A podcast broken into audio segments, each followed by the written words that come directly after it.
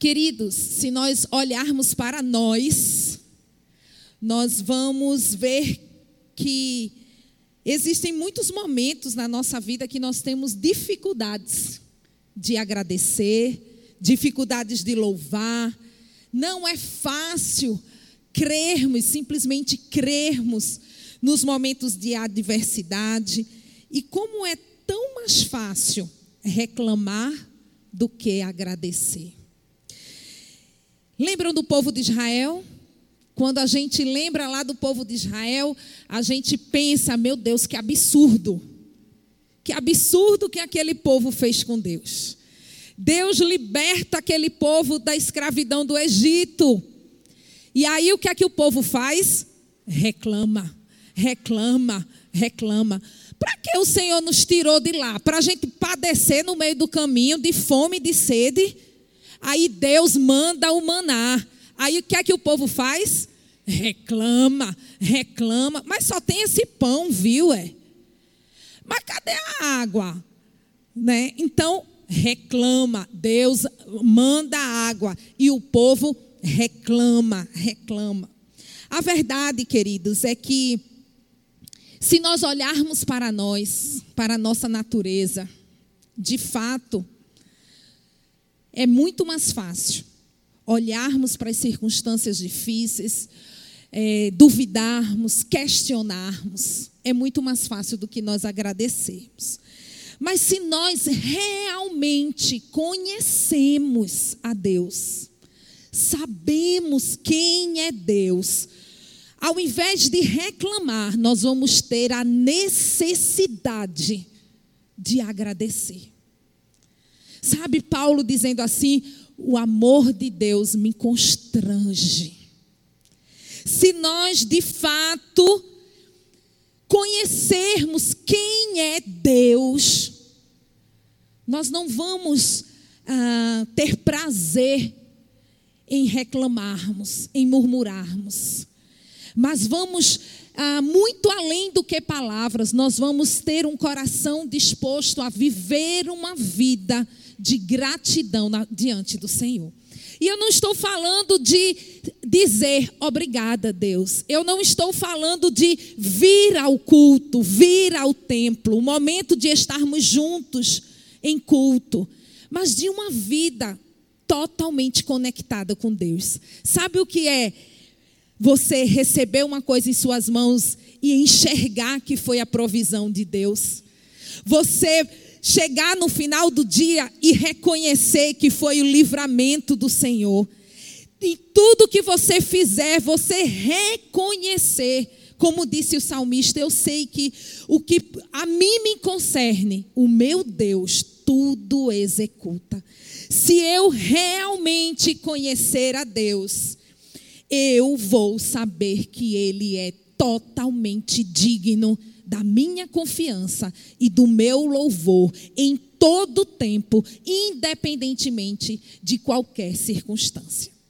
E aí, olhando para este Salmo 65, o salmista começa no versículo primeiro, fazendo exatamente uma conclamação à confiança e louvor a Deus. Ele diz assim: A ti, ó Deus, confiança e louvor em Sião, e a ti se pagará o voto. E a partir daí, ele começa a fazer uma reflexão de quem é Deus. E ele apresenta pelo menos três atributos de Deus que nos é, evidencia o quanto ah, Deus é confiável, o quanto ele é digno da nossa adoração. A primeira, o primeiro atributo que o salmista apresenta está exatamente dos versículos 2 até o versículo 5. Ele mostra que Deus é gracioso para conosco. Versículo 2: Ó tu que escutas a oração, a ti virão todos os homens. Por causa de suas iniquidades se prevalecem as nossas transgressões, tu nulas perdoas. Bem-aventurado aquele a quem escolhes e aproximas de ti para que assista nos teus átrios. Ficaremos satisfeitos com a bondade da tua casa, o teu santo templo. Com tremendos feitos nos respondes em tua justiça, ó Deus, Salvador nosso esperança de todos os confins da terra e dos mares longínquos. Nós não merecemos, mas Ele escuta as nossas orações. Nós não merecemos, mas Ele perdoa as nossas transgressões. Nós não merecemos, mas Ele escolhe nos aproximar dEle. Nós não merecemos, mas Ele nos faz estar em seus átrios. Nós não merecemos, mas Ele é o nosso Salvador. Nós não merecemos, mas Ele é a esperança de todos os confins da terra e dos mares longínquos. E isso é graça. Deus é um Deus gracioso. Ele poderia nos ignorar. Ele poderia simplesmente nos julgar conforme aquilo que nós merecemos, a condenação, mas aprove a Deus nos amar. Nós estávamos mortos em nossos delitos e pecados e Ele nos deu vida. E isto é graça. O nosso Deus é um Deus gracioso para conosco. E é por isso que Ele é digno da nossa confiança. Em toda e qualquer circunstância, nós podemos confiar neste Deus que é tremendo. Lembram de Moisés? Deus prometeu mandar o anjo, Deus prometeu a vitória, mas qual foi a resposta de Moisés? Se tu não fores conosco, não nos faça sair daqui. É a presença deste Deus que é gracioso para conosco. Deus é um Deus gracioso e é por isso que Ele é digno da nossa confiança, Ele é digno da, no, do nosso louvor, da nossa adoração. O segundo atributo que o salmista nos mostra, a partir do versículo 6 até o versículo 8, Deus é o Deus todo-poderoso. Veja aí, versículo 6: que por sua força consolida os montes, cingido de poder, que aplacas o rugir dos mares, o ruído das suas ondas e o tumulto das gentes.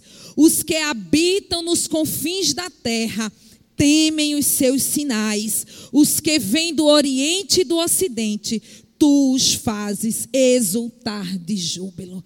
Sabe por que Deus é um Deus confiável?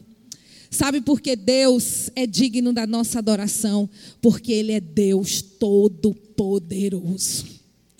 Imagine, irmãos, que hoje nós vivemos tempos onde as pessoas simplesmente começaram a fazer uso daquilo que deveria ser algo sagrado à luz da palavra de Deus, mas como meros chavões. Está repreendido. Às vezes até é, fala, ah, nós mesmos comumente dizemos, ah, Deus está no controle, mas diante da situação difícil, a gente esquece que Deus está no controle. E o salmista, ele nos mostra exatamente isso. A partir do versículo 6, ele mostra que Deus é o criador e sustentador de todas as coisas, que ele governa e que ele tem o controle de tudo. O que é ingovernável está no controle do Senhor. Veja que ele diz que o Senhor, ele aplaca o rugir dos mares, o ruído das suas ondas, o tumulto das gentes, dos confins da terra, todos temem ao Senhor. Amo a palavra do Senhor, lá no Salmo 29. O salmista diz que a voz do Senhor ouve-se nas muitas águas, a voz do Senhor separa labaredas de fogo. O Senhor se assenta sobre os dilúvios.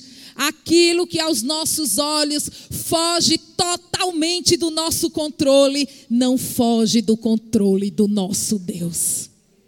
Aquilo que está totalmente sem governo, é ingovernável aos nossos olhos, diante do nosso Deus está tudo sob controle.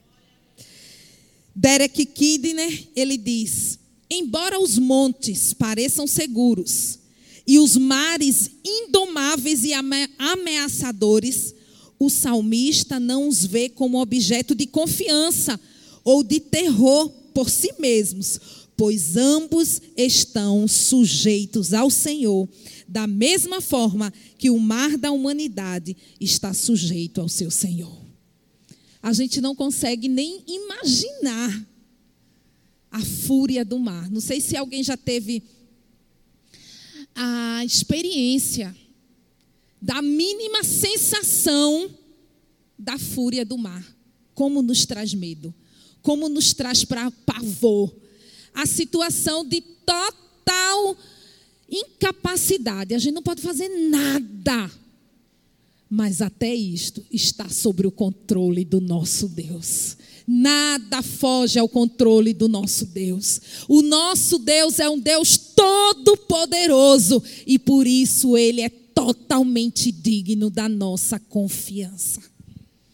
Terceiro lugar, o salmista nos apresenta, a partir do versículo 9, que o nosso Deus é um Deus generoso para conosco.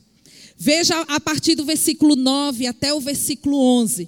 Ele diz assim: Tu visitas a terra e a regas, tu a enriqueces copiosamente. Os ribeiros de Deus são abundantes de água. Preparas o cereal, porque para isso a dispões, regando-lhe os sulcos, aplanando-lhe as leivas. Tu a amoleces com chuvisco e lhe abençoas a produção coroas o ano da tua bondade, as tuas pegadas destilam fartura. Se olharmos para nós, se chove a gente reclama. É assim ou não é? Se está chovendo, a gente reclama. Se está sol, que calor, a gente reclama do mesmo jeito. Mas quando a gente olha para a palavra de Deus, nós vemos que na chuva, no sol, o Senhor é Deus generoso que está nos abençoando. Veja que é, o, o, o, salmista, a partir do versículo 9, ele diz exatamente isso: olha, tu visitas a terra e a regas, tu a enriqueces copiosamente. E ele diz: os ribeiros de Deus são abundantes de água preparas o cereal, porque para isso a dispões. Quando nós olhamos para a terra, nós vemos o que brota da terra é a generosidade de Deus. Se prosperamos no nosso trabalho, é a generosidade de Deus. A bênção do Senhor. Veja que esta bênção é abundante os ribeiros de Deus são abundantes de águas. É a bênção de Deus.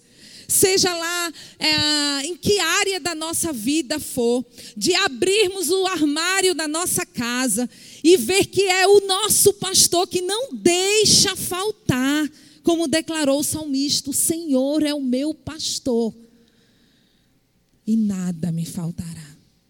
Saber que o Senhor, pela sua generosidade, nos faz prosperar. Estudamos, nos preparamos, trabalhamos, mas nós temos um diferencial na nossa vida: é a bênção do Senhor, é a presença do Senhor conosco é a generosidade do Senhor operando nas nossas vidas, multiplicando, trazendo fartura, não deixando faltar. E foi exatamente isso que declarou o salmista lá no Salmo 37, versículo 25. Ele diz: Fui moço e já agora sou velho, porém jamais vi um justo desamparado, nem a sua descendência mendigar o pão. Olha lá no versículo 11 o que é que diz. Coroas o ano da tua bondade, as tuas pegadas destilam fartura. Onde Deus chega, Ele abençoa. Termos a presença de Deus conosco é a garantia que nós temos da abundância, da generosidade do nosso Deus para conosco. Já pensou? Olha que declaração linda. As tuas pegadas destilam fartura. Se Deus está presente, nada vai nos faltar. Se Deus está presente, Ele multiplica, Ele faz prosperar. E aí, meus irmãos, o salmista ele conclui este salmo dizendo exatamente nos versículos 12 e 13: Destilam sobre as pastagens do deserto e de júbilo se revestem os outeiros. Os campos cobrem-se de rebanhos e os vales vestem-se de espigas, exultam de alegria e cantam. A própria natureza reconhece esse cuidado de Deus. A própria natureza se veste e exulta de alegria diante do Deus Criador. E nós? Por que duvidamos tanto? Porque temos tanto medo. Porque nos preocupamos tanto. E aí nós estamos diante de um tema que Deus colocou no coração do pastor André para estarmos ah, sendo ministrados durante este ano de 2023, que nos desafia exatamente a isso. Mateus capítulo 6, versículo 33. Buscai primeiro o reino de Deus, e as demais coisas vos serão acrescentadas. E por que nos angustiamos tanto, achando que vai faltar? E por que nos preocupamos tanto, ao ponto de nem conseguirmos descansar nas promessas deste Deus? Se nós tivermos em mente a palavra do Senhor, esta palavra, Deus é Deus gracioso para conosco. Deus é Deus todo-poderoso. Deus é Deus generoso para conosco. Nós vamos descansar, nós vamos confiar, nós vamos esperar, nós vamos buscar primeiro o reino de Deus, na certeza que as demais coisas nos serão acrescentadas. E é a presença do Espírito Santo que faz isso na nossa vida. E é ter exatamente o exercício do profeta. Quero trazer à memória aquilo que me dá esperança. E sabe o que é que me dá esperança? Conhecer a palavra de Deus. Conhecer a Deus através da Sua palavra saber quem é Deus e em todo tempo está dizendo: Eu sei quem é Deus, Ele é totalmente digno da minha confiança.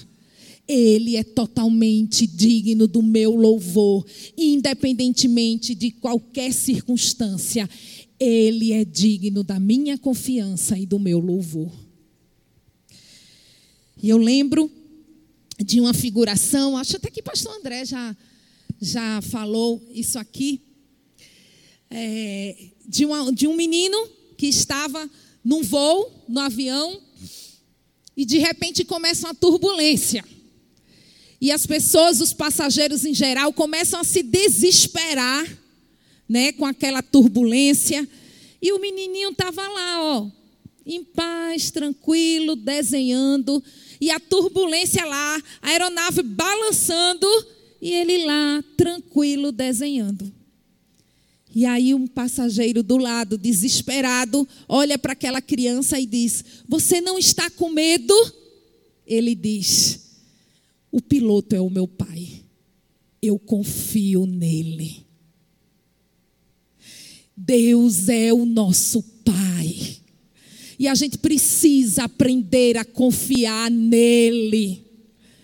A gente precisa aprender em meio às turbulências, em meio às má notícias, em meio às situações mais difíceis, dizer: Eu sei que em um confio, eu sei que o meu redentor vive, eu sei que ele ouve o meu clamor, eu sei que os seus olhos estão sobre mim, o meu pastor não vai deixar faltar, o meu pai, ele cuida de mim, eu posso confiar nele.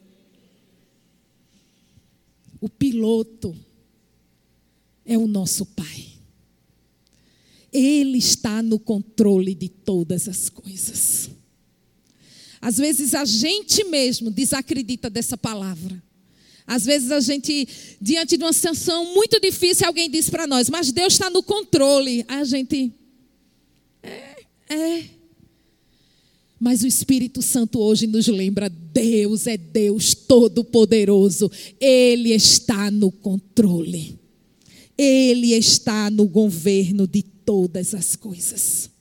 Então, meu irmão, a gente precisa, precisa, assim como o salmista. Deus ministrou essa palavra ao meu coração há alguns dias, e quando o pastor André disse: Você vai levar a palavra no culto? E eu já vinha com essa palavra no meu coração. E várias situações que eu passei durante esses dias. Eu pude fazer esse exercício de fé como profeta. Eu quero ter na minha mente a certeza, a certeza absoluta que eu posso confiar no meu Deus eu sei que o meu Deus é gracioso para comigo. Eu sei que o meu Deus é o Deus Todo-Poderoso. Eu sei que o meu Deus é um Deus generoso. O meu Deus não deixa, não deixa, não deixa. Ele não deixa faltar. Ele não deixa que os nossos pés tropecem. Ele não nos entrega nas mãos do inimigo. É Ele quem cuida de nós. E se a gente efetivamente viver esta palavra, a gente não vai murmurar, a gente não vai reclamar,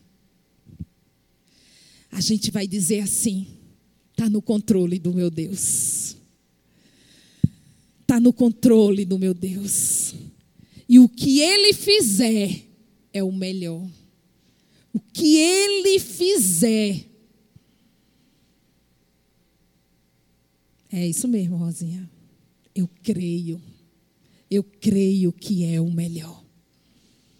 E hoje o Espírito Santo nos chama a isso. As pessoas que convivem muito de perto comigo, né, Islane? Eu começo a dizer tudo, eu digo assim, agradeça. Né? E já virou até, né? Tudo, né, Jamile?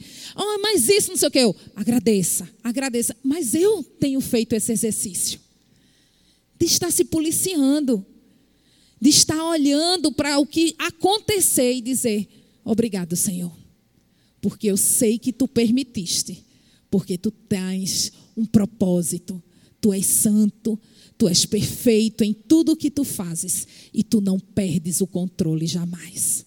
Amém, queridos? Que no nome do Senhor Jesus Cristo você saia daqui nesta noite com essa certeza no seu coração. Deus é Deus gracioso para conosco. Deus é o Todo-Poderoso. Deus é um Deus generoso para conosco. Por isso nós podemos crer, nós podemos descansar, nós podemos confiar e em todo tempo adorar, bendizer e agradecer a este Deus tremendo, assim como faz a própria natureza que se veste para em exultação glorificar o nome do nosso Deus. Amém? Curve a sua cabeça e nós vamos dirigir mais uma palavra de oração neste momento. Pai, nós louvamos o teu nome pelo teu cuidado para conosco, nos ensinando através da tua palavra. Senhor, tu conheces o nosso coração, nada está oculto diante de ti. Tu sabes, Senhor, os nossos medos, as nossas preocupações, os nossos questionamentos, as nossas dúvidas. Tu sabes até, Senhor, que as palavras que nem chegaram aos nossos lábios, tu conheces, porque tu sabes o mais profundo no nosso ser. E nós queremos te pedir perdão por todas as vezes que nos desesperamos, por todas as vezes que questionamos, que murmuramos, que reclamamos, que estivemos insatisfeitos. Pai, eis-nos aqui diante da tua palavra. Nós queremos te pedir perdão e pedir, Senhor, a ajuda do teu Espírito Santo, para que mais e mais possamos descansar no Senhor, te buscar de todo o coração buscar em primeiro lugar o teu reino, na certeza que as demais coisas, tu és o nosso Pai, tu és um Deus gracioso para conosco, tu és o Deus todo-poderoso, tu és um Deus que é generoso para conosco. Pai, no nome do Senhor Jesus Cristo, que mais e mais possamos descansar nas tuas promessas, que a nossa mente, o nosso coração, estejam blindados pela tua palavra e que assim, Senhor, possamos em todos os momentos da nossa vida testemunharmos de que tu és Deus conosco, tu és Deus presente na nossa vida e a tua presença é suficiente, Senhor, para transformar toda escassez em fartura, para trazer a tua bênção sobre nós. Pai, no nome de Jesus. Nós oramos esta palavra sobre a tua igreja. Que mais e mais, ó Deus, como teus filhos, possamos em todas as áreas da nossa vida estar confiando no Senhor, esperando no Senhor, bendizendo o nome do Senhor, na certeza de que o Senhor é o Deus que cuida de nós. Muito obrigada, Pai. Louvamos o teu nome com gratidão, em nome do Senhor Jesus Cristo. Amém.